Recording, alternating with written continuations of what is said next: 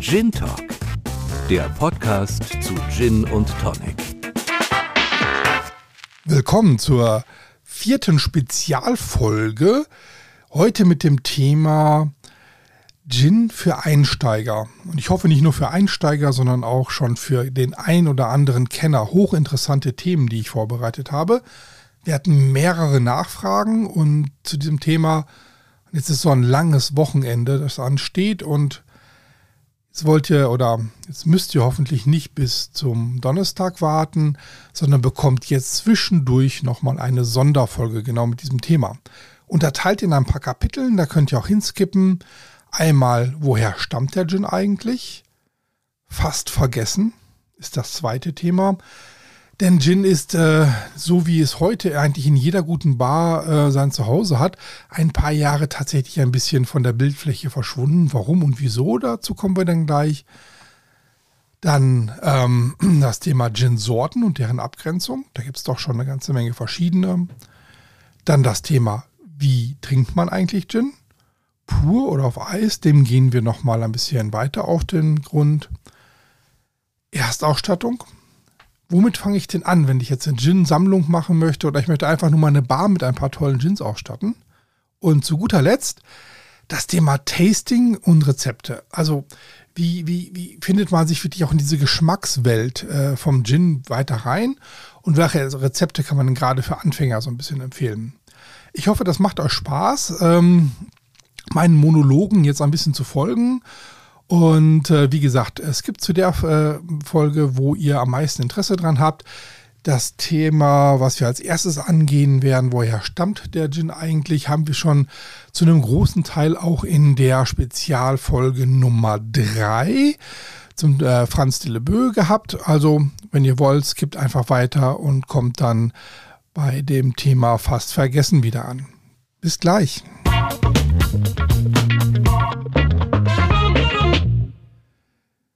Ach ja, kaum so eine, kaum eine Geschichte, die öfter falsch oder wir abgeschrieben worden ist als die Geschichte des Gins. Ähm, es gibt hier die wildesten ähm, Geschichten, die heute existieren. Viele sind einfach in, Vergas äh, in Vergessenheit geraten. Denn ähm, irgendwann kam der Gin-Hype auf und dann hat mal einer was veröffentlicht, dann hat man das schlecht aus dem Englischen übersetzt, wieder ins Deutsche gebracht. Und ich habe jetzt hier gerade mal so eine Seite offen, da steht drin, dass im 16. Jahrhundert ähm, der Dr. Franciscus Silvius de la Boe ähm, den Gin erfunden hat. Und ähm, dann noch in einem falschen Jahr und ähm, ach, ich weiß nicht, was da alles steht. In anderen steht drin, dass es ein Engländer gewesen ist, ähm, in einem völlig anderen Jahrhundert. Aber was soll's. Ähm, ihr seid ja heute hier, um so ein bisschen äh, der Wahrheit ein bisschen mehr auf den Grund zu gehen. Und zwar ist es schon so, dass der Deutsche Franz de Lebeu oder offiziell richtig ausgesprochen Franz de Boe, weil er hat so ein zwei Pünktchen über dem E. Der hat den Gin erfunden und zwar in Leiden, als er dort ähm, Professor an der Universität gewesen ist. Er hatte eine Apotheke und war Chirurg und war so ein bisschen der Lebemann während des goldenen Zeitalters des Gins. Ähm, ich habe auch diese ganz vielen äh, verschiedenen äh, Geschichten gelesen, ähm, die es so gibt und habe diese hier komplett nachrecherchiert. Ihr könnt das auch mal in der Spezialfolge 3 ähm, nochmal ein bisschen genauer nachhören oder auch nachlesen, wenn ihr wollt. Also, ähm, wie ist es dazu gekommen? Ähm, Ärzte haben damals schon immer allerlei Tinkturen gemacht. Tinkturen sind ähm, so äh, Auszüge zum Beispiel aus ähm, Kamille, ne? kennt man auch heute noch. Man legt, legt Kamille ein in einen großen Topf und ähm, äh, dann äh, gehen sozusagen die ätherischen Öle durch Mazeration, also Zersetzung dieser äh, Stoffe dann langsam in das Wasser über. Man siebt das Ganze aus und hat dann ein Wasser, was nach Lavendel schmeckt. Und ähm, genau so funktionierten die ersten Gins auch. Ne? Und ähm, Man hat das in so großen Kupferwannen gemacht. Da kamen dann diese Gewürze rein und hat dann, dann dementsprechend versucht, das, was in diesen Kräutern ist, das verschiedenste Heilwirkungen haben sollte. Ähm, unter anderem steht Wacholder, die Hauptzutat des Gins. Ähm, die steht dafür, dass er dem Magen gut tun soll. So, da hat man angefangen halt an Magenbittern zu arbeiten und ähm, hat hier so die ersten äh, Versuche gemacht. Und äh, damit das Ganze dann auch haltbar ist, ähm, war es eine gute Idee, das Ganze auch in Alkohol zu machen. So hat man dann diese Kräuter in äh, französischen leichten äh, Weißwein eingelegt. Und das waren dann so die ersten, ähm, ja, noch Arzneien, äh, ähm, die man da genutzt hat. Jetzt bin ich kein Arzt und weiß gar nicht, warum äh, so eine Arznei in einem, äh, in einem hochprozentigen Alkohol ähm, nochmal besser ist oder ob es nur wegen der Haltbarkeit ist. Auf jeden Fall ist man dann angefangen, eigentlich schon so 1590. Es gibt auch schon so ein paar Belege aus dem ähm, 13. Jahrhundert, dass man in ähm, arabischen Staaten angefangen hat zu destillieren. so dass man also angefangen, auf dieser Basis des französischen Weins äh, mit den Auszügen der verschiedensten Kräuter das ein, äh, die eine oder andere Medizin herzustellen. Und eine dieser Medizin war halt mit einem Hauptcharakteristika Wacholder und ganz vielen anderen Gewürzen und die verkaufte sich einfach wahnsinnig gut. Und ähm, der Franz war damals schon so ein, ja, ich sagte ja schon, ein richtiger Lebemann, hatte neben seiner Professur auch eine Apotheke und ein sehr ausschweifendes Leben. Das ist so das goldene Jahrhundert in den Niederlanden gewesen, wo zwischen Leiden und Amsterdam wirklich ähm, die Post abging, wie man so schon sagt. Dort kamen eigentlich alle internationalen Schiffe an. Ich hatte alles zur Verfügung, was man sich so vorstellen kann an Früchten und Gewürzen damals. Das gab es so in tatsächlich keiner anderen Stadt äh, in äh, der westlichen Welt um diese Zeit. Also, jetzt war dann dieser äh, Franz und hatte etwas erfunden, was nach Wacholder schmeckte, destilliert war und schon so richtig ähm, ein Verkaufsschlager wurde. Ähm, der, ähm, äh, in, der, die, ähm, der Franz äh, war ja jetzt in den Niederlanden und in den Niederlanden nannte man dann, oder ist das Wort für, ähm, ähm, ich spreche jetzt nicht so gut äh, Holländisch, das muss man mir nachsehen, aber es ist halt Geneva und mit äh, J geschrieben, das Wort für, ähm, äh, für den Wacholder. Und ähm, wie das immer so ist, äh, wird das dann äh, durch Sprache und nicht so ganz deutlich und so weiter dann irgendwann aus dem Geneva, auch aus dem Lateinischen äh, äh so geschrieben, dann ein äh, Geneva und das ist der Ursprung des Gins. Ein äh, Geneva heute ist auch noch genauso eigentlich hergestellt wie ein Gin, mit dem Unterschied, dass hier meist keine anderen Kräuter zugegeben werden und dass er die eine der Voraussetzungen nicht erfüllt, die man braucht, um ein Gin zu sein. Da kommen wir dann später nochmal zu, wenn wir über die Sorten reden. Auf jeden Fall ist das eines, ähm, ist das wirklich ein Verkaufsschlager gewesen, gerade bei Soldaten. Er hat auch wohl anscheinend wirklich geholfen damals bei dem einen oder anderen Bewegchen im Feld. Und ähm, der König von Oranien, also der niederländische König damals, der war zu der Zeit auch englischer König. Und ähm, so äh, begab es sich, dass auch dieser äh, Geneva dann rüberkam nach England. Und ähm, in England äh, hat sich dann, was ist nördlich von, ähm, von London, gab es so diese ersten Aufzeichnungen, wo man dann den Geneva äh, in ähm, Gin umbenannt hat. Na, also abgekürzt, ne? Gin als äh, eine Abkürzung von Geneva. Ähm, dazu gab es auch noch ein paar Themen, das ist so, ähm, da ranken sich aber auch immer wieder so verschiedenste, nicht 100% belegbare Wahrheiten dahinter. Äh, wie viel ähm, Liter Alkohol man in England damals so zu sich äh, genommen hat und ähm, ähm, warum es da das ein oder andere Gesetz gab, das zu verbieten oder nicht zu verbieten, das ist für mich noch nicht so ganz klar. Ähm, ich habe mich hauptsächlich beschäftigt mit dem Thema was noch in den Niederlanden gewesen ist. Und ähm, ja, auf jeden Fall ist ähm, der Gin, wie wir ihn heute kennen, der Ursprung aus dem Geneva entstanden und wurde dann einfach ein bisschen stärker nachher, noch mehr, ähm, äh, kam noch mehr ähm, verschiedenste ähm, äh, Aromen dazu. Man experimentierte dann und irgendwann erst äh, viele, viele Jahre später ähm, hat man dann auch hier solche Dinge wie den Gin Tonic erfunden. Ne? Das, ähm, das ist dann eine typische englische Sache. Ähm, wo dann die ersten Kohlensäuren-Sachen mit reinkamen und das dann nochmal anders schmeckte. Tonik, ein Tonik, also auch ein Auszug sozusagen. Wasser. Ähm, da gibt es auch schon ähm, äh, ältere Rezepte dazu. Ich habe da mal das eine oder andere nach ausprobiert. Schmeckte ganz komisch irgendwie, wie man dann damals diese Tonics dann verwendet hat. Ähm, Tansil ist so eins, was man halt machen kann. Ähm, müsst ihr mal schauen, gibt es da verschiedenste Rezepte dazu. Aber so grundsätzlich ist also der äh, Gin von einem Deutschen, der in äh, Deutschland gelehrt, gearbeitet hat als, äh, als Arzt, in der Schweiz gewesen ist und dann später ähm, an der Universität Leiden in den Niederlanden äh, diesen ähm, Gin so, wie wir ihn heute kennen, erfunden hat. Natürlich gab es noch das ein oder andere Parallele, wo ähm, es auch schon mal war, dass jemand Wacholder eingelegt hat oder irgendwas anderes damit gemacht, aber ähm, das sind alles nur kurze Geschichten, die sich auch nicht weiter verfolgen lassen können und kurze Episoden, die dann eher in Richtung Arznei waren. Und wir reden ja heute über Gin als äh, ein Getränk der gehobenen Trinkkultur und ähm, äh, als ein Getränk der gehobenen Trinkkultur. Das kann man wohl eindeutig auf den Franz Delebeux zurückführen. Nun viel Spaß im nächsten Kapitel.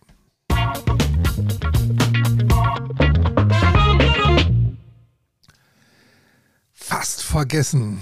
Ja. Der Gin hatte, äh, wie wir schon gehört haben, schon vor ein paar hundert Jahren seinen Höhepunkt und war eigentlich so ein fester Bestandteil als eine Art Kräuterlikör, ähm, den man so getrunken hat, der sehr bekömmlich gewesen ist und ähm, hat sich dann erst so Anfang des 19. Jahrhunderts, also so, ähm, naja, eigentlich nicht Anfang, äh, Ende, ich vertue mich da mit den Jahrhunderten, also 1880, 1890, ähm, da gab es, äh, da war so die Cocktailkultur in den USA sehr, sehr stark. Ähm, da fing man an, hier zu experimentieren. Häufig war der erste Grund, in Cocktails hineinzugehen, das Thema, dass man ähm, die Getränke nicht pur genießen konnte. Das heißt, ähm, der Whisky so fein abgestimmt, wie wir das heute kennen, ähm, dass es immer so auf dem Punkt heraus auf den, aus dem Fass nach 16 Jahren kommt oder sowas, das gab es da so höchst selten. Meistens waren die doch ähm, relativ scharf und schmeckten nicht immer so ganz so gut. Taten aber das, was so ein Whisky auch tun soll, ne? hat einen schon so ein bisschen so auch die Geiste vernebelt und jetzt musste man schauen, wie kriegt man denn das Ganze noch ein bisschen geschmackhafter hin. Und äh, das lag sicherlich auch daran, dass man nicht so wie heute nur äh, das Beste aus dem Destillat genommen hat, sondern wahrscheinlich ein bisschen mehr Vorlauf oder das äh, Ende von der Destillation, was nicht unbedingt so ganz gesund ist, da noch mit drin hatte. Auf jeden Fall hat man angefangen, dann diese Getränke mit ein bisschen, häufig mit so ein bisschen Teelöffel Zucker oder mit einem ähm, mit ein paar Säften dann zu verfeinern, hat das Ganze Cocktail genannt und ähm, so ist zum Beispiel einer der berühmtesten Cocktails der Old Fashion auch entstanden. Ja, ähm, das war also die Hochkultur, das war dann in den ähm, äh, in den USA wurde das dann 1910, 1917 ähm, eigentlich immer stärker und immer mehr, bis dann halt die Prohibition kam und ähm, der Alkohol erstmal verschwand von der Öffentlich oder aus der Öffentlichkeit und dann noch in, die Hintergr äh, in diese Underground- und Speakeasy-Bars verlegt worden ist. In England war das ein bisschen was anderes. In England gab es genau ähm, ja, 15 Jahre später nach den USA, da gab es hier in, rund um London in den Hotels dann ähm, die große Trinkkultur. Ähm, und genau da hat auch der ähm, London Dreigen seinen echten Ursprung. Ja. In den USA hat man noch ähm, 30 Jahre vorher sehr viel mit dem, ähm, man nannte das Holland Gin, also den Geneva, oder mit ähm, Old Tom Gin gearbeitet. Und ähm, dieser richtige London Dry Gin, der kam also so aus der Londoner Szene. Ähm, ETPT, das Savoy Hotel, ähm, Harry Cardock und andere, ähm, die sich ähm, da um die Cocktailkultur sehr verdient gemacht haben. Etwas anders als in den, ähm, in den USA, eine andere Zeit schon. Äh, in den USA war damals äh, den meisten Frauen der Zugang zu den Bars verwehrt und die Cocktails und ähm, waren ein bisschen härter als das, was man später in England hatte. In England sind sie so ein bisschen weicher geworden. Noch gar kein Vergleich mit dem, was wir heute haben, wo ja wirklich noch äh, nur in den wenigsten Cocktails oder unter dem, was wir heute darunter verstehen, äh, so viel Alkohol drin ist wie früher. Aber ähm, das äh, ist nur so der erste große Unterschied. Und Gin spielt hier schon immer eine große Rolle. Also in einem ähm, oder in vielen der äh, ganz alten Cocktailbücher, die ich auch habe, ist sozusagen der Gin-Cocktail immer einer der feineren, leckeren Cocktails, die man dann so auf diesen äh, Karten gefunden hat.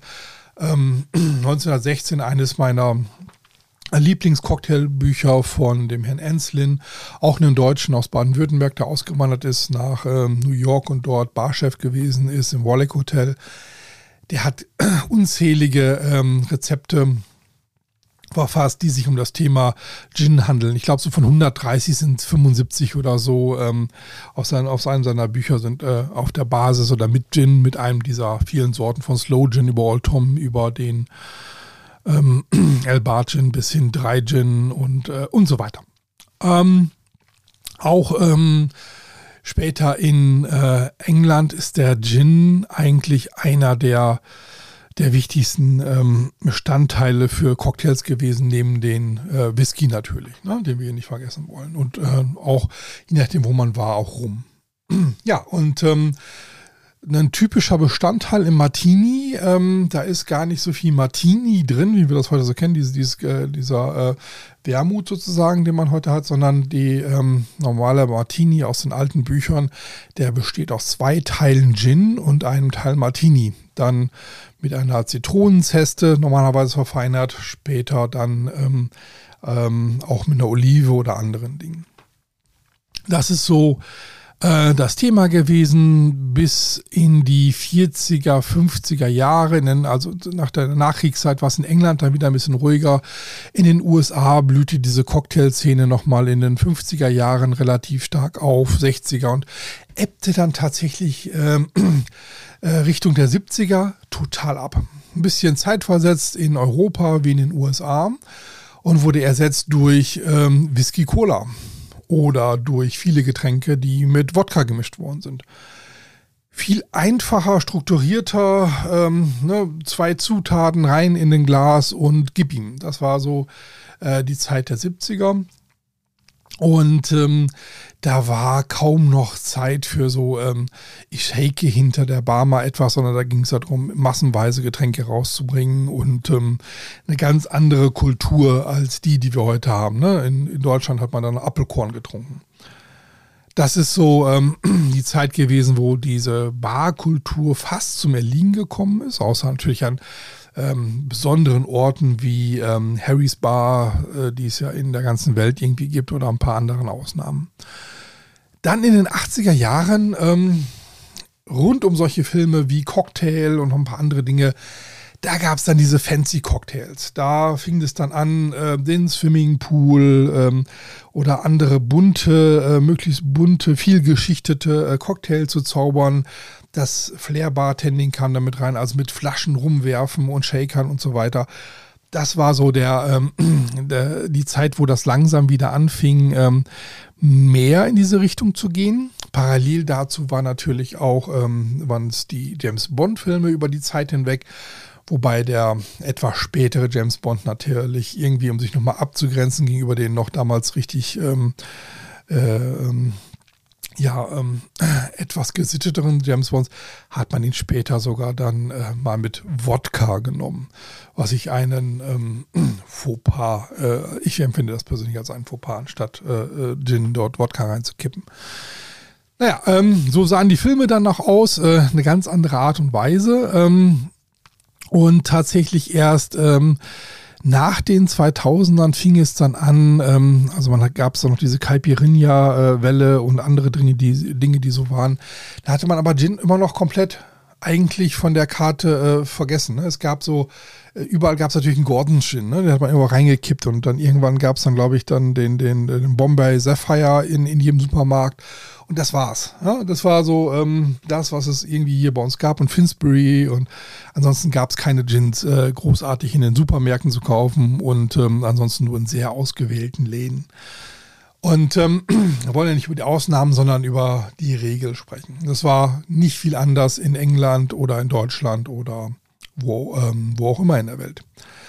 Und irgendwann dann gab es ähm, so die ersten, man hat sich, glaube ich, darauf geeinigt, obwohl man es auch nicht so genau datieren kann, fing dann an ähm, dieser Hype äh, rund um den Hendrix Gin, die wirklich sehr viel Marketing-Bohai gemacht haben, die ähm, ja, äh, diesen Gin wieder versucht haben, on Vogue zu machen, haben es auch ganz anders gemacht als alle anderen, haben da Gurke reingegeben.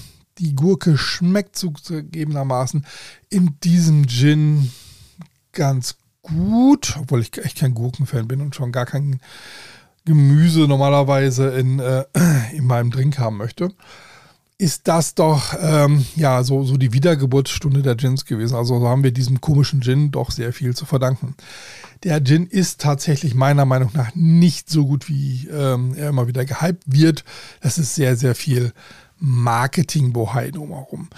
Ja, auf jeden Fall fing es dann an und ähm, dann gab es einen regelrechten Gin-Hype. Und auf einmal gibt es ähm, Gin in hunderten Sorten. Also in meinem lokalen Supermarkt, ich wohne in so einer kleinen mittleren Stadt, da gibt es irgendwie zwischen 30 und 60 äh, äh, Gins tatsächlich je nach Jahreszeit äh, in den Regalen in einem normalen ähm, Kaufland.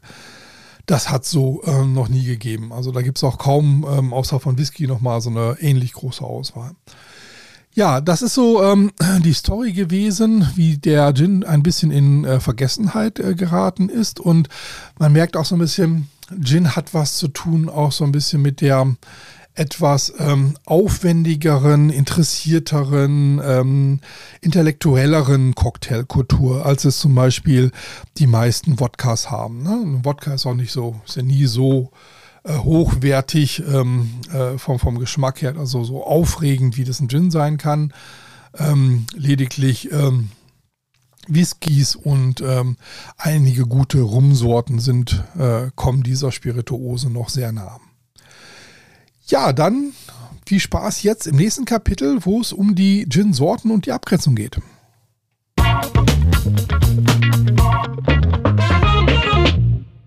Come fly with me. El Bart Dry Aviation Gin, the mother of the aviation cocktail. El Bart, true small batch gin, with only 204 bottles produced a year, featuring unique labeling, bottling, and more. Learn more at l-bart-gin.com. Please drink responsibly.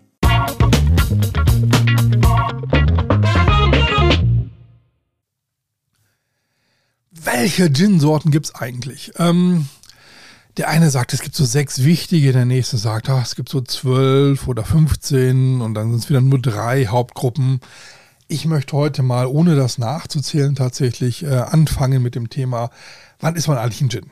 Also, ein äh, Gin ist ein ähm, klarer Brandwein, dessen Hauptgeschmacks äh, Wacholder ist und der aus äh, Getreide gebrannt worden ist und dessen ähm, Alkoholgehalt mindestens 37,5 Prozent haben muss.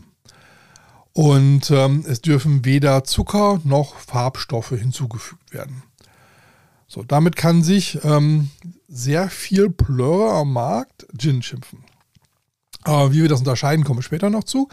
Aber mehr Voraussetzungen gibt es nicht, um erstmal ein Gin zu sein. Ähm, aber genau mit diesen Getränken, die nur das erfüllen, wollen wir uns gar nicht beschäftigen. Denn es soll ja darum gehen, ähm, eine Sendung zu machen für diejenigen, die als Einsteiger tiefer einsteigen wollen, die es genießen wollen, eine Sammlung aufbauen oder was auch immer. Und ähm, da sollte man sich mit äh, den äh, meist, äh, die Flaschen sind auch, ähm, wenn ich mich jetzt gerade so ein bisschen drüber nachdenke, Die sind fast immer gelb-rot äh, in den Regalen der Supermärkte. Mit denen sollte man sich dann jetzt gar nicht weiter auseinandersetzen. Ja, ähm, was ist die bekannteste äh, und meine, mein Favorite an Sorten? Das ist der Dry Gin. Ja, ich habe es nicht vergessen. Ich habe nicht London Dry Gin gesagt, komme ich gleich noch zu, sondern wirklich der typische Dry Gin. Der ist trocken, hat halt auch diesen mindestens 37,5% Alkoholgehalt. Und ähm, ich sag mal so, ähm, schaut mal, dass ihr bei mindestens 40% anfangen zu schauen äh, wenn ihr bei so Massenabfüllungen ähm, seid, die im Supermarkt stehen, wenn ihr später noch ein bisschen tiefer reingeht wollt in das Thema, dann sollte es nicht unter 42 Prozent eigentlich an Alkohol sein. Denn ähm, Gin wird durchaus mit einer höheren Prozentzahl gewonnen und wird dann äh, wieder mit Wasser verdünnt, um dann eine geringere, ähm, äh, einen geringeren Alkoholgehalt zu haben. Und dieser Prozess ähm, äh, tut doch der ein oder anderen, dem ein oder anderen Botanical nicht wirklich gut. Ja, ähm, ja, also der 3 Gin ist für mich so wirklich der, der, ähm, der, der, der wichtigste Aspekt. Da kann man eigentlich ähm, alles von erwarten, was man denn äh, so unter einem Gin versteht. Und da gibt es sicherlich die besten und schlechtesten drunter. Ähm, aber mit einem guten Raijin kann man nicht viel falsch machen. Ähm, der äh, nächste, den ich ansprechen möchte, ist eigentlich ähm, ja kein echter Gin, sondern der Geneva. Ähm, aber der Geneva, wie wir gehört haben, ist ja schon einer der äh, oder der, der Vorläufer auch von dem äh, Gin, also dem Dry-Gin heute hat ein bisschen weniger Alkohol meistens. Ähm, und zwar so um die 35 Prozent, äh, schlechter eher so 32 oder 35, 37 Prozent. Das ist so da, wo der Geneva dann liegt. Und die sind meist viel, viel, ähm, ähm, äh, viel, viel milder. Ja, und ähm, man unterscheidet eigentlich nur zwischen einem Old und einem Young, äh, also einem alten und einem jungen Geneva. Ähm, wobei der geschmackliche Unterschied nicht ganz so stark ist, ähm, wie der ein oder andere das auch behaupten mag. Aber ich ähm, empfehle jeden, sich mal mit diesem Thema auseinanderzusetzen. Ähm, da gibt es ganz, ganz, ganz feine, ähm, die auch sich noch Geneva äh, schimpfen. Also traditionelles Ding aus den Niederlanden, äh, wie von Bohls zum Beispiel, äh, obwohl sie sich auch Gin nennen dürfen und ein bisschen mehr Alkohol drin haben. Das ist eine wirklich sehr ähm, sehr meist weicher, runder. Ah, ich finde es ein ganz, ganz toller Geschmack. Dann kommen wir zu dem, wo ähm, alle denken immer, das ist so, das ist der, ähm, der, der Beste, weil er den strengen Vorgaben der Hersteller äh, unterliegt. Äh, das ist der London 3 Gin. Ähm, also der ähm, London 3 Gin und, äh, unter, ist das so ein bisschen anders noch. Ähm, er sagt dann halt, dass die Zugabe der Botanicals sozusagen nur zu Beginn der Destillationsvorgänge erfolgen dürfen und ähm, äh, bei den anderen Gins dürfen sie halt zu einem beliebigen Zeitpunkt hinzugefügt werden. Dann kommt es auch noch so ein bisschen, der, süße Gehalt ist ein etwas anderer und ähm, das Ganze ist in der, ähm, also 0,1 Zucker je Liter nur ähm, und ähm, ja, ansonsten unterscheidet er sich nicht so wirklich von dem 3 Gin. Ähm, für denjenigen, der einen Gin haben möchte, den man gut mixen kann, sage ich jetzt mal, so der typische ähm, Long Drink Gin. Das ist wohl häufig ein London 3 Gin. Aber wenn ich eine ähm, gewisse Vielfalt erreichen möchte, dann kann ich ähm, die nicht mit dem London 3 Gin so erreichen wie mit dem normalen 3 Gin. Denn dadurch, dass ich ähm, also sozusagen alle Botanicals ähm, nur zu Beginn des Destilliervorgangs äh, mit reingeben kann, kann ich nicht alles tun, äh, was ich dann mit einem normalen 3 Gin machen kann. Und zwar gibt es doch verschiedenste Destillationsstufen, Temperaturen, mit denen man arbeiten kann für verschiedenste Botanicals. Und ähm, da macht es manchmal Sinn, auch getrennt zu destillieren. Das heißt also erst Mazeration äh, bestimmter Produkte einzulegen in Wasser, die dann sozusagen zu verdampfen und dann später wieder mit dem Alkohol zusammenzubringen, sodass man also nicht mit dem mit reinem Wasser dann den Alkoholgehalt wieder runter äh, bekommt, sondern mit dem Destillat, das dann auch schon sehr viele Aromen enthält ähm, und andere Dinge, die da möglich sind bei dem Drygen. Und ähm, deswegen ist für mich die Geschmacksvielfalt bei einem 3-Gin viel, viel größer als bei dem London 3-Gin. Ne? Wobei der auch sicherlich seine Berechtigung hat. Und ähm, man muss sich überlegen, dass solche ähm, Kennzeichnungen alle schon so 50, 60, 70, 80 Jahre alt sind. Und ähm, damals waren das häufig ähm, Kennzeichnungen, um zu verhindern, dass man puncht. Ne? Das ist so einer der Gründe gewesen, was aber heute bei den ähm, Leuten, die wirklich Gin herstellen, ähm, da puncht keiner mehr. Also das ist so wirklich, ähm, naja, ich, ich, hoffe das zumindest, ja. Aber die Gins, die so in den Empfehlungen sind, auch gerade hier bei uns im Podcast, da ist nichts Gepanschtes dahinter oder sowas. Ja, dann kommen wir zu der letzten Gin-Sorte, die ich nochmal heute vorstellen möchte. Und ähm, das ist der Old Tom Gin. Der entstand. so, jetzt muss ich mal, Entschuldigung, einen kurz räuspern. Also, ähm, wie ist das entstanden? Ähm, die englische Regierung hat den sogenannten ähm, Gin Act verabschiedet. Das sind äh, Regeln für die Produktion, Verkauf und den Ausschank von Gin unter anderem. Und ähm, durch den massiv erhöhten Alkoholkonsum und die äh, erhöhten Alkoholsteuern wurde so ein bisschen diese Gin-Herstellung in den Untergrund getrieben. Und da entstanden dann äh, zahlreiche Schwarzbrennereien, Pubs und Bars schenken dann Gin nur noch heimlich aus und ähm, naja, ähm, als Signal für die Möglichkeit, heimlich Gin genießen zu können, wurden Holzschilder an die Häuser geschraubt, welche die Form eines Katers hatten. Schwarzer Kater hießen auf Englisch Old Tomcat, woraus der Name Old Tom entstand. Und als Basis diente hier, wie bei anderen Gins auch, der verschiedenste Alkohol äh, aus der Landwirtschaft. Ähm, das musste dann jetzt nicht nur der Getreide sein, ähm, und die wurden auch mit Botanicals ein, ähm, äh, angereichert. Und ähm, da stand aber nicht so die, die, ähm, die ähm, Süße im Vordergrund, sondern eher so das vollmundige, gehaltvolle.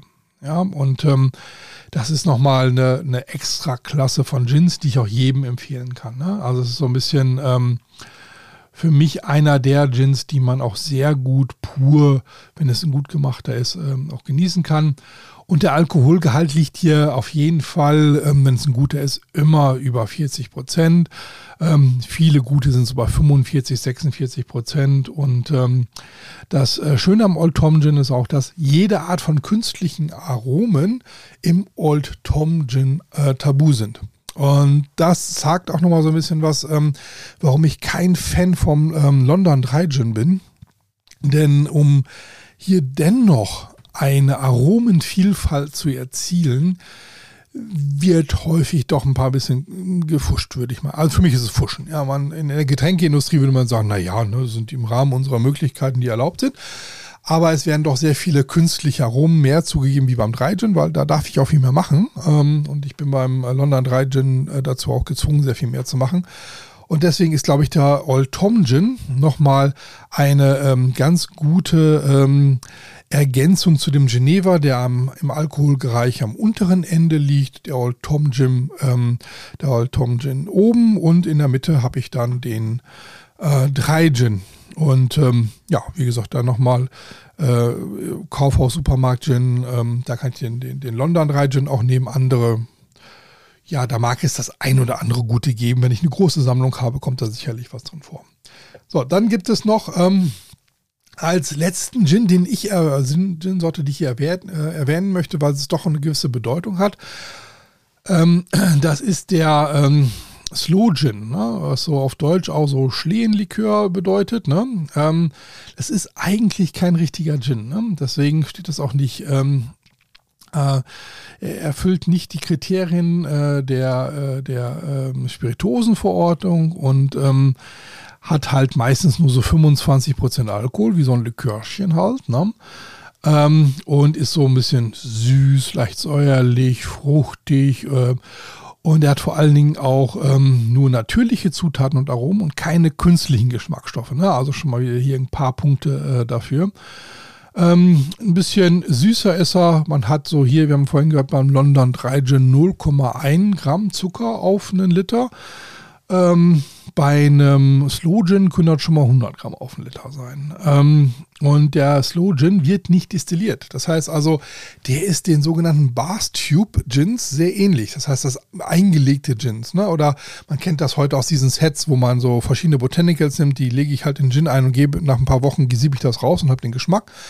Ähm, da, äh, das ist so eine ähnliche Vorgehensweise. Also einen, auch nochmal etwas, was ich äh, dem einen oder anderen wirklich nochmal empfehlen kann, um nochmal reinzuschauen. Ne? Das ist so ähnlich wie der Barstube Gin. Ähm, ja, den, den, den brauche ich jetzt persönlich nicht, ähm, aber da habe ich ja gerade schon erklärt, wie das so ungefähr funktioniert. Ne? Also ich, ich ähm, lege halt meine Kräuter ein äh, und äh, schaffe einen Auszug und habe dann das, äh, das Ganze. Das ist, ist eine nette Spielerei und ähm, ja, das kann man mal ausprobieren für den, der sich mit den anderen Themen schon ein bisschen intensiver beschäftigt hat. Ich hoffe, ich habe euch jetzt damit einen ähm, ja, ganz guten äh, Überblick ähm, äh, geschafft über die verschiedensten Gin-Sorten und was das alles so bedeutet. Und ähm, jetzt geht es gleich weiter. Wie trinkt man eigentlich Gin?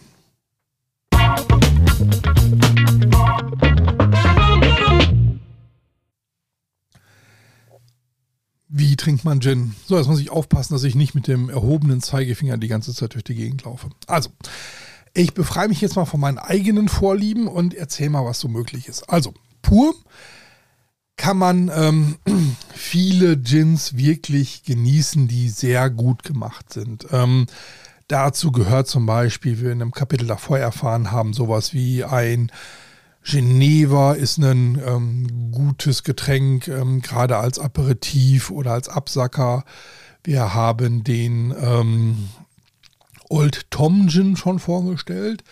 Auch den kann man sehr gut äh, pur genießen, ähm, auch als Essensbegleiter zum Beispiel. Und ähm, natürlich die meisten drei Gins sind auch dafür ähm, wirklich gut geeignet, wenn sie denn einen, wenn sie gut gemacht sind. Na, also was ist gut und was ist schlecht, da kann man dann, komme ich später noch ein bisschen dazu mit dem Tasting, wie man da so ein bisschen weiter rauskommt. Aber wenn ich einen guten Gin habe, dann schmeckt der pur. Ähm, jetzt gibt es aber auch Gins, die ähm, haben einen entweder sehr hohen Alkoholgehalt oder haben vorherrschend eine bestimmte ähm, ein bestimmtes Botanical, nehmen wir hier mal zum Beispiel den, den, den Koriander, wenn der sehr stark vorherrschend ist, dann bieten sich solche Gins einfach an, sie nicht unbedingt äh, pur zu trinken, sondern ein bisschen runtergekühlt und auf Eis. Und manche ähm, der, der ähm, Gins, die viele natürliche Zutaten haben, ähm, gewinnen auch durch ähm, das äh, Trinken auf Eis ein oder anderem Grad an Geschmack. Ähm, die mit den synthetischen verlieren häufig. Ne? Das ist dann auch ein guter Test für mich, äh, um mal eben zu gucken, oh, ist das jetzt alles so, ne? was passiert, wenn ich es auf Eis kippe? Hm. Ähm, da geht manchmal was von der Vielfalt einfach auch verloren. Das muss man also ausprobieren. Es gibt aber ein, ähm, wie beim Whisky, gute Gründe, ne? viele der Gin-Sorten auch pur zu trinken, einige der Gin-Sorten auf Eis. Ähm, und jetzt habe ich ja, ich muss darauf passen, dass ich wieder den erhobenen Zeigefinger runternehme, einen London 3 Gin, ähm, für den trifft das auch zu, äh, aber da halt eher für die wenigsten und nicht für die große Masse. Ja, was kann man noch mit dem Gin machen? Ähm, Longdrink. Also, ich glaube, eines der beliebtesten äh, Longdrinks ist ja der Gin Tonic. Ich meine, da, das ist ähm, sozusagen ein No-Brainer. Ich nehme ein gutes Tonic Water. Da gibt es ja drei, vier am Markt. Ähm, und ähm, schau, welcher Gin passt dazu. Da kann ich auch ähm, meist auf die Homepage schauen des äh, Gin-Herstellers. Und ein guter Gin-Hersteller hat auch immer einen Best Surf dabei. Und bei seinem Best Surf auch immer einen Tonic. Er empfiehlt ja auch ganz klar einen Tonic Water und auch, was zum guten Tonic auch dazu gehört, etwas, was so ein bisschen so ein, ähm, ähm, also der, der, Gin gibt den Grundgeschmack, das Tonic Water ist sozusagen der Modifier, der ist dann so ein bisschen äh, den Gegenpol liefert und abrunden tut es dann häufig entweder äh, Zitrone oder noch etwas anderes, ne, was so ein bisschen in irgendeine Richtung geht oder so ein, so ein, so ein, so ein Botanical wie auch Rosmarin das dann das Ganze dann komplett rund macht. Da würde ich immer auf die Homepage des Herstellers schauen. Da gibt es eigentlich immer das ideale Longdrink. Ähm, äh, äh, ja, Empfehlung mit dazu. Ähm, was ich nochmal empfehle, ähm, außer den Tonics, die doch dann irgendwann ähm, im Sommer eigentlich nie, aber doch manchmal ein bisschen mal auch langweilig werden können, sind die sogenannten Mules. Ähm, man kennt den Moskau Mule, ne? wieder mit ähm, mit Wodka, aber es gibt auch ganz viele Gin-Mules, zum Beispiel den Gin Mule oder so. Ähm, Mule sind, werden diese Getränke genannt, wo ich einen, ähm, einen Ginger Ale oder ein Rootbier dazu gebe. Und ähm, bei dem letztgenannten Gin äh, Mule, da ist es sogar so, dass ich einen Ginger Wein hinzugebe. Müsste mal googeln, gibt es irgendwie äh, mindestens bei Amazon, aber ich hoffe auch in vielen anderen gut sortierten Läden ähm, nochmal eine etwas feinere Art ähm, der ähm, sozusagen des, des Ingwer-Geschmacks und das damit reinzubringen. Und wenn man das dann auch wirklich in so einer echten Kupfertasse, also ich rede jetzt nicht von denen, die ähm, eigentlich nur außen Kupferfarben aussehen und innen drin Silber sind, mit richtig ähm, äh, äh, frischer, frisch gepresster Zitrone da äh, dazu gibt, dann prickelt das einfach wie verrückt. Das ist einfach lecker. Das ist nochmal eine gute Empfehlung. Die, viele der, ähm, der drei Gins äh, sind ideal dafür geeignet oder auch der ein oder andere ähm, Old Tom.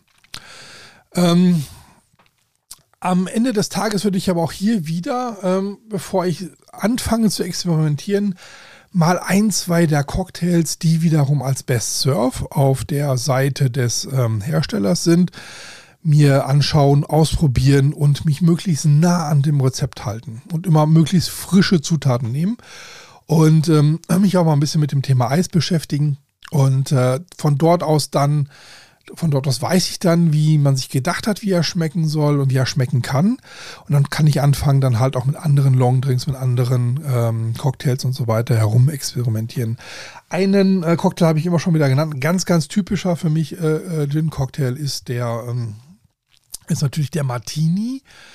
Ähm, aber auch, ähm, ich mag gerne einen Gin Sling, aber es gibt einfach unendlich viele äh, Gin-Cocktails. Ähm, und wer mehr dazu erfahren will, der kann unter gin-cocktail-recipes.com, äh, die Seite gibt es auf Deutsch und auf Englisch, ähm, kann er auch ähm, ja, unendlich viele äh, Gin-Cocktails finden äh, und auch Palong-Drinks und andere Dinge. Ähm, da muss ich einfach nur eingeben, was ich denn so für einen Geschmack haben möchte, Zutaten drin haben möchte. Ich gebe Orangensaft ein und finde dann eigentlich das, was ich haben möchte. Ich habe einen 3 Gin oder London 3 oder ich habe einen Old Tom Gin, gebe das Einfach mal eingeben und ihr findet dann die passenden äh, Rezepte dazu. Äh, was ich vielleicht noch hervorheben kann, wenn ihr eine kleine Bar schon habt, dann könnt ihr auch auf der Seite Filter ähm, angeben, welche, äh, welche äh, sozusagen Flaschen ihr schon zu Hause habt und welche Zutaten. Und die ähm, klickt ihr einfach alle an und dann werden euch alle äh, Cocktails und Longdrinks angezeigt, die ihr mit den Zutaten auch machen könnt. Dann müsst ihr euch nichts Neues kaufen. Ja, äh, am Ende des Tages entscheidet also äh, euer Geschmack. Ne? Ähm, ob Gin pur, der richtig gute, der Gin auf Eis, ne? da, wo sich, äh, da wo sich das lohnt, das muss man einfach mal ausprobieren, in einem leckeren Longdrink ähm, oder den ganz besonderen Cocktail. Alles kann man eigentlich mit einem Gin machen. Und wie so oft entscheidet meist nur der Geschmack.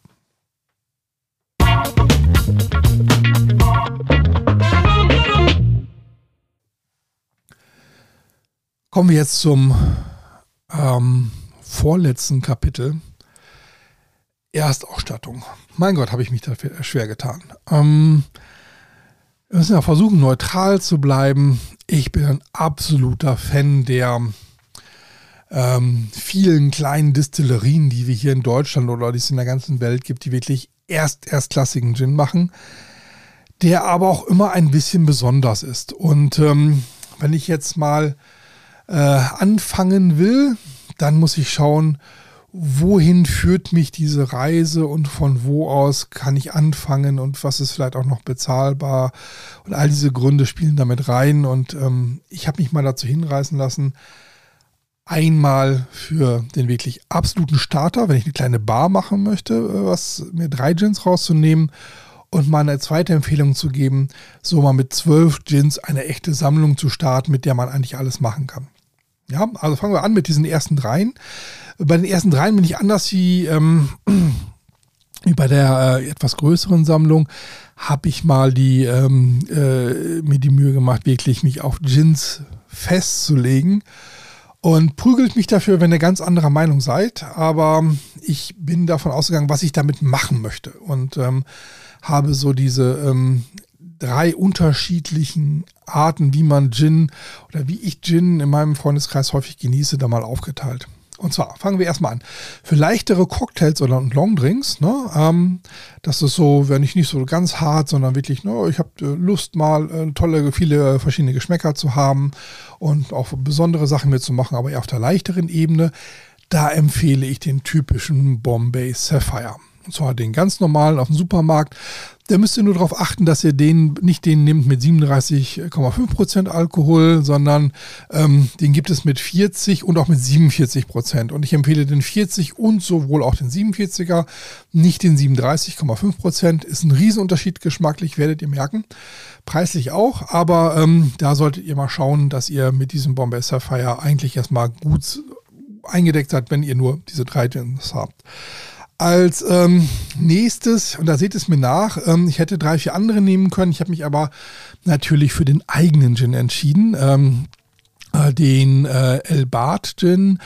Das ist eher so ähm, für etwas härtere Cocktails, für Mules oder pur zu trinken. Ne? Also, was ist ein härterer Cocktail, wenn ich meinen, ähm, wenn ich meinen Martini wirklich äh, trocken und pur und knallt haben möchte, dann mache ich das hiermit. Wenn ich ihn so ein bisschen äh, weicher, bekömmlicher haben möchte, dann mit dem Bombay Sapphire. Und wenn ich einen Mule habe, ähm, dann ist das eigentlich der, ähm, dann ist es der richtige äh, Gin an der äh, Stelle. Und das jetzt ist wieder ein bisschen ähm, kommerzieller. Und zwar den Roku. Den Roku, den würde ich tatsächlich mal als feinen Begleiter zum Essen oder so für kleine Cocktails. Ne? Wenn man sagt, so, ich möchte mal so einen Cocktailabend machen, so fünf, sechs, sieben verschiedene Sachen ausprobieren, ähm, ne? indem ich jetzt nicht so diese großen Dinger baue, sondern eher, eher das kleine Feine habe, dann ist man mit dem Roku Gin tatsächlich ganz gut dabei. Und da hat man auch einen ganz guten Querschnitt durch die verschiedensten ähm, Geschmacksmöglichkeiten. Und ich kann eigentlich vom, ich möchte mal was Kleines, Nettes zum Essen haben oder auch das mal pur trinken oder ich möchte mal einen richtigen, echten Cocktail haben oder ähm, ich bin auf der etwas verspielteren Seite, habe ich eigentlich mit diesen drei Gins nichts falsch gemacht und kann eigentlich alles damit machen. So, aber ein echter Gin-Sammler, der will natürlich was völlig anderes in seinem Schrank haben. Ähm, oder nicht was anderes, der hat die hoffentlich auch alle, aber noch viel mehr. Und ähm, wenn ich anfangen will, müsst ihr euch entscheiden, womit beginnt ihr. Ich habe euch jetzt mal drei genannt, mit denen ihr beginnen könnt. Und ähm, ich glaube, so mit zwölf Gins, wenn man die hat, da ist man dann ganz gut dabei. Ähm, ich teile das mal so ein bisschen auf. Ähm, also, äh, wir haben gerade gesprochen über so ein, zwei kommerzielle London 3 Gins. Da findet ihr ja hier schon das Beispiel. Ich hatte ja den, den, den Bombay Sapphire, den Roku empfohlen.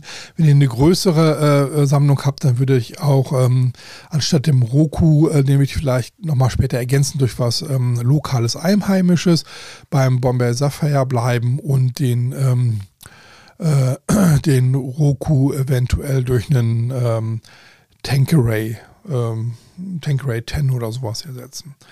Ähm, also das wären so die, diese ein, zwei kommerziellen Gins, die man eigentlich schon hat, wenn man mit der Erstausstattung angefangen hat oder jetzt nochmal sich das anders aufbaut. Und dann, ähm, je nachdem wie groß der Geldbeutel ist, so drei bis fünf Gins aus den kleinen, feinen, lokalen Distillerien. Das ist eine Riesenvielfalt. Schaut euch an, was die ganzen Distillerien auf ihren Webseiten stehen haben, ähm, wo sie geschmacklich hingehen. Ähm, lasst euch ähm, inspirieren bei dem einen oder anderen Shop oder ähm, in unseren Tastings oder in unserem Podcast oder wo auch immer ihr ähm, wollt. Schaut mal, dass ihr da wirklich diese feinen, kleinen, lokalen Sachen findet. Ähm, da kann es eigentlich nicht genug von geben. Das ist auch das, was sich am wenigsten doppeln wird, wenn ihr da ein bisschen schaut. Und da würde ich sagen, so drei bis fünf sollte man da schon haben. Ne? Ähm, man kann ja nie genug Gin im Schrank haben. Aber das ist so für so eine erste Sammlung ganz cool. Dann ähm, ein, zwei Old Tom Gins aus den USA, so wirklich äh, Brüller. Da müsst ihr auch ein bisschen schauen, dass ihr die, ähm, wo ihr die findet. Äh, was in einem Shop, kann da auch mal vielleicht den Wacholder Express äh, äh, mal empfehlen oder auch andere Shops. Schaut mal, das ist auf jeden Fall nochmal eine sehr, sehr nette Ergänzung. Und natürlich mindestens einen äh, Geneva. Ja, wenn ihr da nichts falsch machen wollt, ähm, dann nehmt auf jeden Fall Geneva aus Holland. Ne? Da kommt er her. Das muss auch einer sein. Schaut, dass ihr einen von Bowls nimmt. Eine der, das ist ne, nicht eine, der ist, glaube ich, die älteste heute noch existierende Distillerie der Welt. Also ähm, das muss es schon sein. Und da gibt es auch ein paar besondere ähm, äh, Fläschchen. Äh, schaut mal, es gibt da so eine, ähm, äh, ich, wie will ich das nennen, so rauchgraublaue Flasche, wo Bowls so geschwungen draufsteht. Das ist eine super äh, Sache. Ich, ich schaue mal, dass ich auch ein paar davon verlinke, aber ähm, schaut mal ein bisschen selber auch. Ja, ähm, dann auch, ähm, was man vielleicht gar nicht verwüten, äh, vermuten würde, ich glaube auch, man muss mal einen echten deutschen Wacholder-Schnaps haben. Am besten so einen von denen aus der Steingutflasche.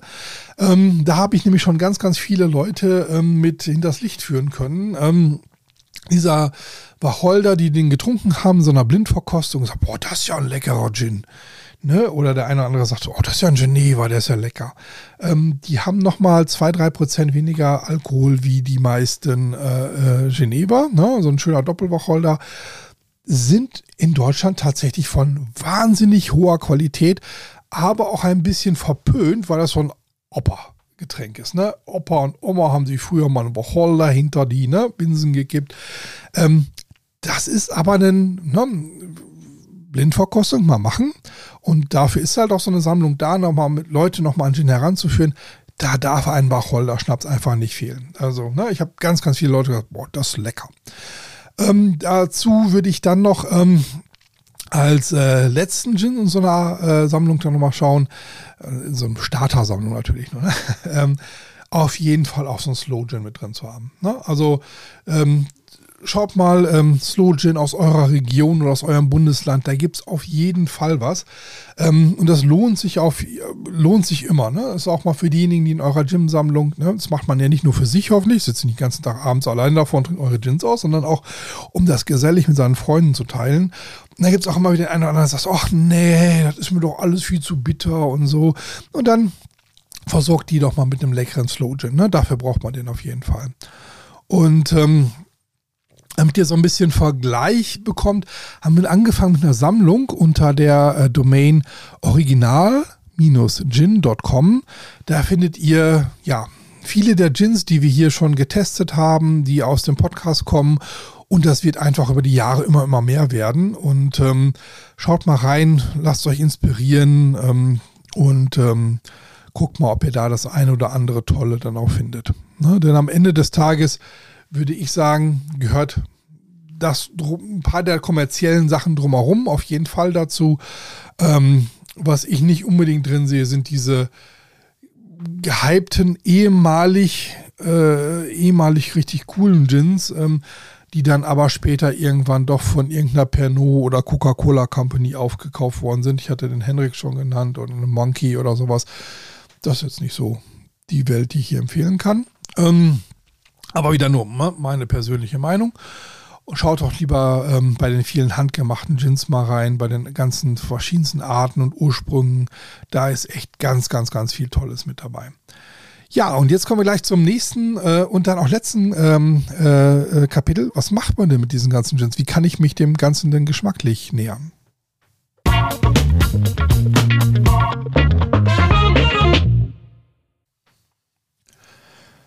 Wie sagt man so schön, last but not least, Tasting. Ähm, Jetzt habe ich hier so ein Regal voller Gins. Ja? Entweder nur die drei oder zwölf. Und was mache ich jetzt damit? Ähm, ich empfehle, sich ähm, nicht, nicht einen, sondern mit mindestens drei Gins mal anzufangen und sich mal geschmacklich dem Ganzen zu nähern. No? Äh, was nimmt man dazu? Ähm, da gibt es jetzt wieder viele verschiedene Philosophien. Ich würde empfehlen, so ein Sherry-Glas. Ähm, ne, das, ist, das ist aus so einem Stiel, das ist so ein bisschen gewölbt und läuft dann nach oben ein bisschen zu. Da füllt ihr mal ein bisschen äh, Gin rein, sodass ihr da ja, so zwei, drei Fingerhüte da drin habt und äh, schwenkt den dann ein bisschen und ähm, wärmt dieses Glas ruhig mit der Hand ein wenig an und dann ab die Nase dran. Ja, und mal einen richtig tiefen Zug nehmen. Ja, also Nase rein. Tiefen Zug, also durch die Nase einatmen. Oh, ausatmen durch den Mund und dann nochmal durch die Nase ein. Und was hat man dann? Man hat erstmal so diese ganzen Gerüche, die ätherischen Öle, die durch den ähm, Alkohol gelöst werden, haben wir dann komplett in der Nase und äh, kriegt so einen ersten Eindruck, in welche Richtung das Ganze gehen kann. Ich liebe das total ähm, und man muss aber auch hier wissen, dass so je nachdem, welche ähm, Bestandteile in dem Gin drin sind, natürlich nicht alle so stark riechen, wie schmecken. So, da kann es schon so die ersten Unterscheidungsmerkmale geben. Und ähm, ich finde, dass hier auch gerade beim Nosing sehr viele der äh, kommerziellen London 3 Gins halt immer versagen, auch wenn sie im Geschmack nachher ganz gut sind. Ja, beim Nosing nicht. Und was sagt uns das? Für einen nicht so gut riechenden, aber gut schmeckenden Gin kommt hier immer noch der Cocktail oder der Longdrink in Frage. Jetzt kann man unterscheiden zwischen all den verschiedenen Botanical-Gruppen, so die Zitrusartigen, das Gewürzartige und so weiter. Ich finde das aber eher schwierig. Ähm, ich habe schon ein paar richtige ähm, Degustations- und ähm, Aromakurse in der Weinwelt mitgemacht. Ähm, war auch bei ja, den angesagtesten Leuten, ähm, die sich damit beschäftigen in Deutschland. Ähm, haben wir so einen Kurs bei der IHK in, ähm, in Koblenz gegeben, wo es ums Nosing geht. Mein Gott, im, im Bereich Wein ist es, finde ich es einfacher. Auch im Bereich Whisky finde ich es einfacher, weil da die Vielfalt in beiden Fällen nicht mal annähernd so groß ist wie beim Gin. Und wenn ich jetzt Beginner bin, und das ist ja eine Folge für Einsteiger, dann rate ich dir, ist das was, was dir schmeckt oder was du gerne riechen magst? Und wenn es dir gefällt, dann ähm, notier dir das doch am besten mal, was dir gefallen hat. Also war es scharf, fruchtig, war es blumig, süß, ähm, was auch immer dir gerade so in den Sinn kommt und notiert dir das mal bei dem Gin. Ähm, das wird dir später helfen, wenn du so mehrere Gins gemacht hast, dich vielleicht auch in Zukunft dann besser entscheiden zu können oder eher zu wissen, was ähm, das bedeutet, wenn du so ein Tasting hier im, in einem Podcast zum Beispiel verfolgst. Und da sagt jemand, ja, ja, da kommen diese Koriandernoten durch und Koriander ist halt ähm, ein bisschen auch so was ähm, Zitrusartiges im Geschmack, aber beim Nosing nicht ganz so stark. Da, das musst du alles gar nicht jetzt wissen und behalten und aufschreiben. Du musst einfach nur wissen, was gefällt dir, wie macht man das und ähm, dann nimmst du da nochmal, ähm, wenn du das Ganze jetzt in der Nase hast und schaust mal ähm, gegen ein warmes Licht am besten durch das Glas. Was hat denn der Gin für eine Farbe? Wie ölig ist der? Das ist bei einem Dreigin auch wieder nicht ganz so der Fall, dass es ölig sein kann, wie bei einem guten Rotwein oder sowas. Ähm, einen, auch so einen Slow Gin wird keiner so Kirchenfenster malen am Glas, wie man das von einem schweren äh, Barrik ausgebauten Rotwein kennt.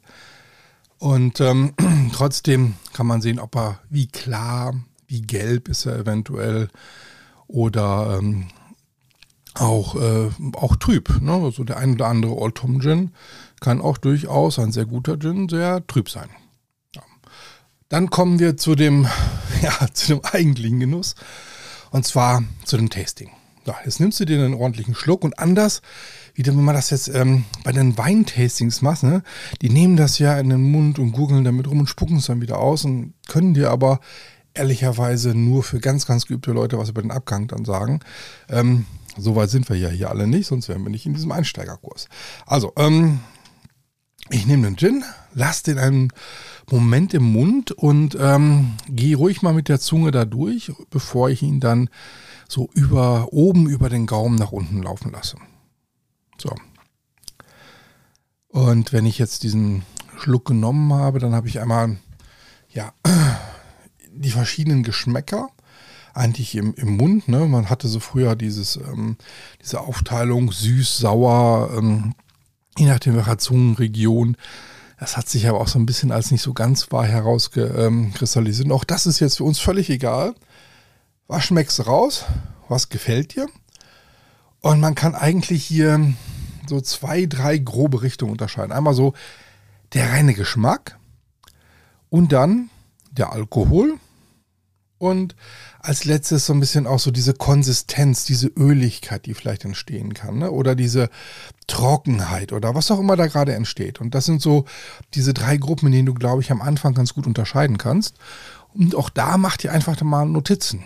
Ne? So, wie war das mit dem Alkohol?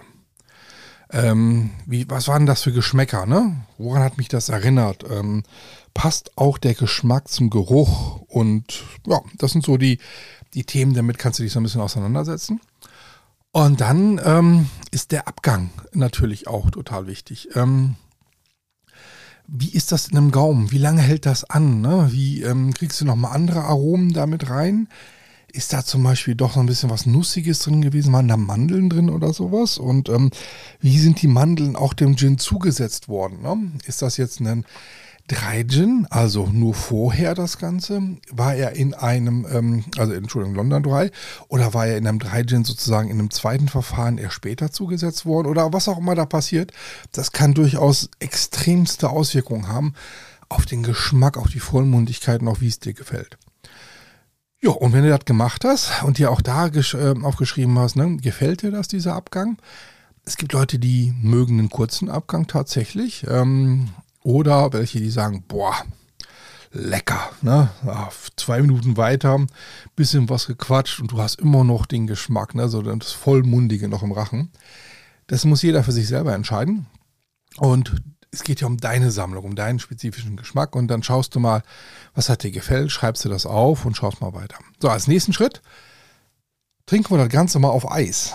So, ähm, das heißt, ähm, dazu würde ich jetzt aber nicht mehr das Sherryglas nehmen tatsächlich, sondern da nimmst du dir so ein, entweder ein äh, großes äh, Rotweinglas oder so, so einen großen Tumbler, ne, so ein großes Whiskyglas und nimmst da möglichst ähm, glattes, ähm, transparentes, nicht so grobporiges Eis. Ne, also umso größer die Würfel, umso besser. Ja, am besten so ein, ja, ich, ich nehme am liebsten immer so diese Kugelform. Ne? Das ist da ähm, dann gibst du da dein, ähm, ich würde sagen, für so ein Tasting reicht so ein Pony, also so die kleine Hälfte des Jiggers. Ähm, gibst du da mal drauf und ähm, schwenkst das so ein bisschen dran, dass auch dieses, dass der Gin ähm, ne, erstens über langsam über den äh, über das Eis fließen kann, dass er dabei schon abkühlt und dass er so ein bisschen so auf äh, eine geringere Temperatur kommt. Und dann machst du das Ganze normal. Und dann vergleichst du das auch mal mit dem Warmen. Und ähm, hier merkst du schon, dass, ähm, was ich vorher schon mal gesagt habe, in einem der Kapitel, es gibt Gins, die gewinnen hier und es gibt Gins, die verlieren da.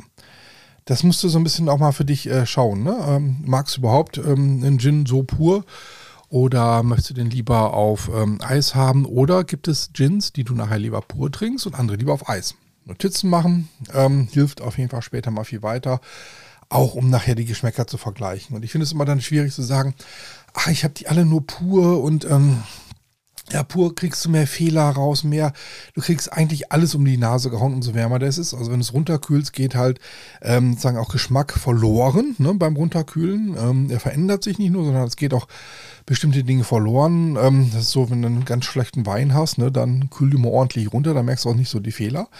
Ähm, das ist ein, ähm, ein Effekt, der hier eintritt.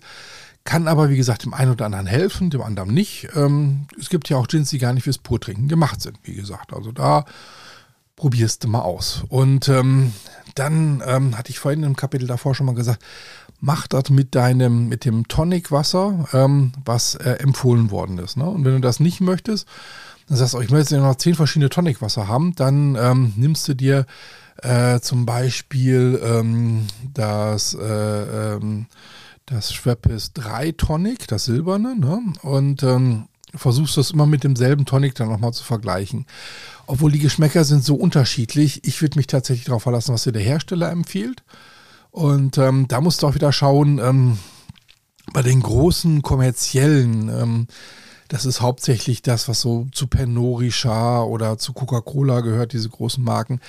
Da kann es natürlich auch schon mal sein, dass sie nicht unbedingt das beste Tonic wählen dazu, sondern die haben noch Sachen aus ihrem eigenen Haus. Das ist ein bisschen gefährlich dann. Ne? Also von daher, schau mal, was du für einen Tonicwasser, was dir sehr gut gefällt und dann probierst du da mal die Gins mit aus. Der eine mag ja auch lieber was Mediterraneres, der andere mit ein bisschen mehr Wumms dahinter, ne? so die gelben oder die, die silbernen zurückhaltenderen. Ähm, muss jeder für sich entscheiden und äh, schau mal, dass du entweder das empfohlene nimmst oder dein Lieblingstonicwasser. Und ähm, Genauso fällt es sich dann nachher, ich hatte ja vorhin schon mal äh, empfohlen, ähm, mach mal was mit diesem Mult. Ähm, das funktioniert aber auch nicht mit jedem Gin, ne? ehrlicherweise. Du musst auch schon einen Gin haben, der ein bisschen Power hat. Also mindestens so 42 Prozent Alkohol ähm, und der auch ein bisschen feiner ist und ähm, wo ein bisschen was los ist. So. Ähm, sonst kannst du am besten einfach ähm, auch den Moskau Mew holen, weil sonst das Ginger ähm, in dem Ginger Ale, Ginger Beer oder Ginger Wein einfach alles andere wegradiert. Ne? Dann kannst du also Spaß Geld mit holst du dir einen, ähm, keine Ahnung, Moskowskaja Wodka und, ähm, und, und, und, haust das da rein, dann passt das auch. Also da brauchst du den Gin halt nicht. Ähm, ja, und ähm, das gleiche gilt jetzt auch wieder für die Cocktails. Du musst das ausprobieren, ne? Wenn du so ein, äh, wir hatten den, ähm, oder ich, ich mag halt sehr gerne zum Beispiel den Martini. Und ähm, da sind halt zwei Teile Gin drin ähm, und ähm, ein Teil äh, Wermut. Und das ist dann schon etwas, wo der Gin so überlegen und ähm, martial in diesem Cocktail äh, ver, ver, äh, vorhanden ist. Da kommt es tatsächlich drauf an, ne, wie man das auch schon wieder von James Bond kennt. Ist der gerührt oder ist der geschüttelt? Ne? Wenn ich den rühre, komme ich nicht ganz so tief in der Temperatur auf der einen Seite und ähm, zusätzlich ähm, wird beim Rühren auch nicht so viel von dem Eis verwässert. Das heißt, der gerührte äh, Martini ist durchaus der ähm, stärkere, aromatischere ähm, und der geschüttelte, ne, da packe ich ein bisschen mehr Eis rein, ich schüttel das, da zersplittert ein Eisstückchen, das schmilzt wesentlich mehr, den kühle ich tiefer, dadurch geht Geschmack weg und er verwässert mehr. Ne, das heißt also, der geschüttelte hat dann dementsprechend weniger Geschmack, aber es, ich gehe schon wieder zu sehr in so ein Detail hinein. Ähm, schau dir, welcher Gin dir dazu am besten schmeckt. Denn ähm, das ist ja eine Rezeptur und das ist durchaus ein Unterschied, welchen Gin du dann zu dem Wermut gibst. Und ähm, nicht jeder Wermut äh, korrespondiert auch gleich gut mit jedem äh, Gin. Das musst du einfach mal für dich ausprobieren.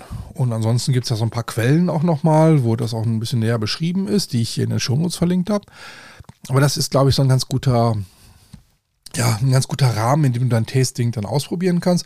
Und dann, dann probierst du deine ganzen Gins mal durch und äh, dann machst du das auch mit deinen Freunden und äh, Bekannten, die du da mal so einladen willst und machst so ein, so, so ein nettes Tasting und schreibt mal alle auf, was euch gefällt und was nicht.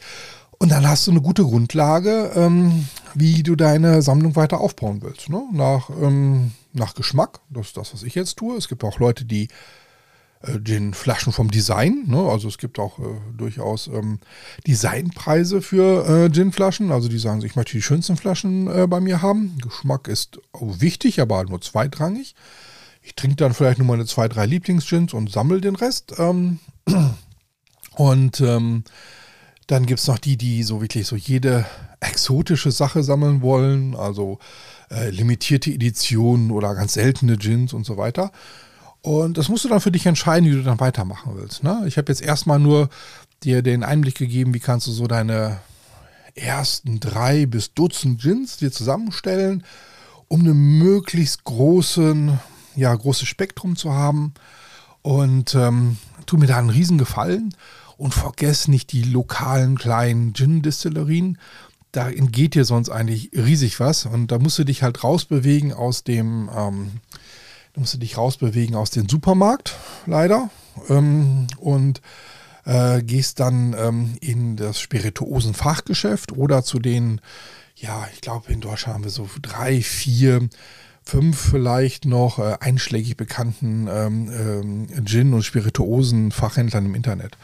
Und da findest du dann auch wirklich ähm, dann die Besonderheiten nochmal. Und ansonsten ähm, Google lässt grüßen.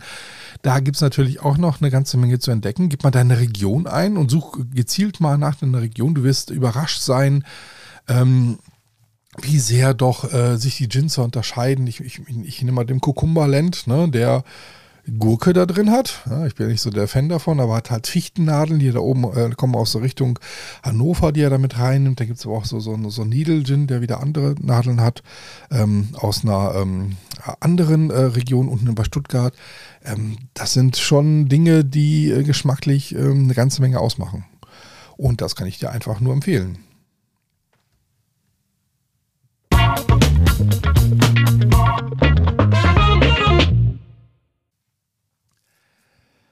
So, mit einer kurzen Unterbrechung habe ich jetzt alles nacheinander aufgenommen. Ähm, das sollte eine kurze Zwischendurchfolge werden. So, ich hatte mal so gesagt, ach, halbe Stündchen oder so mal zum Zwischendurch genießen. Jetzt ist das doch ein bisschen länger geworden. Ähm, ja, wenn ich einmal anfange mit so einem Thema und ich habe wirklich ja nur alles angerissen, ne? das ist wirklich alles nur ganz äh, mal, mal, so ein bisschen an der Oberfläche gekratzt. Ähm, und wenn ihr mehr erfahren wollt, hört euch einfach die nächsten äh, Podcasts an. Ähm, ich glaube, den nächsten kann ich jetzt schon mal ankündigen. Der äh, geht halt, ähm, da geht es um die Gin Family. Das ist ein kleiner Gin-Shop, der sich so auf genau diese Spezialitäten, Lokale und so weiter auch spezialisiert hat. Und äh, danach, ah ne, das kann ich noch nicht verraten, ähm, aber es kommen noch ein paar interessante Gins dieses Jahr ähm, und nochmal was ganz anderes. Ach, ähm, ihr lasst euch einfach überraschen. Vergesst dazu einfach, um das nicht zu verpassen, natürlich ähm, zu abonnieren und vor allen Dingen, ähm, wir haben jetzt so ein bisschen die äh, alten Zahlen äh, des Gin Talk äh, Podcasts wieder erreicht, aber wir würden uns natürlich auch äh, freuen, jetzt wieder darüber hinaus zu wachsen. Also, ähm, wenn ihr das mögt, was wir hier tun, dann äh, sagt es euren Freunden, Bekannten, Arbeitskollegen und äh, teilt wie wild hier diesen Podcast. Und ähm, ja, ich würde mich freuen, wenn unsere Fangemeinde noch ein bisschen äh, wächst und äh, traut euch auf jeden Fall uns zu schreiben, so wie jetzt hier auch.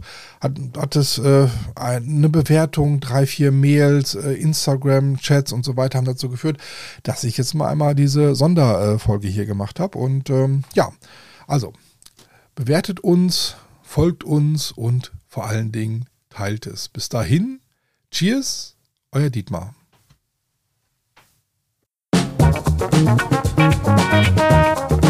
You.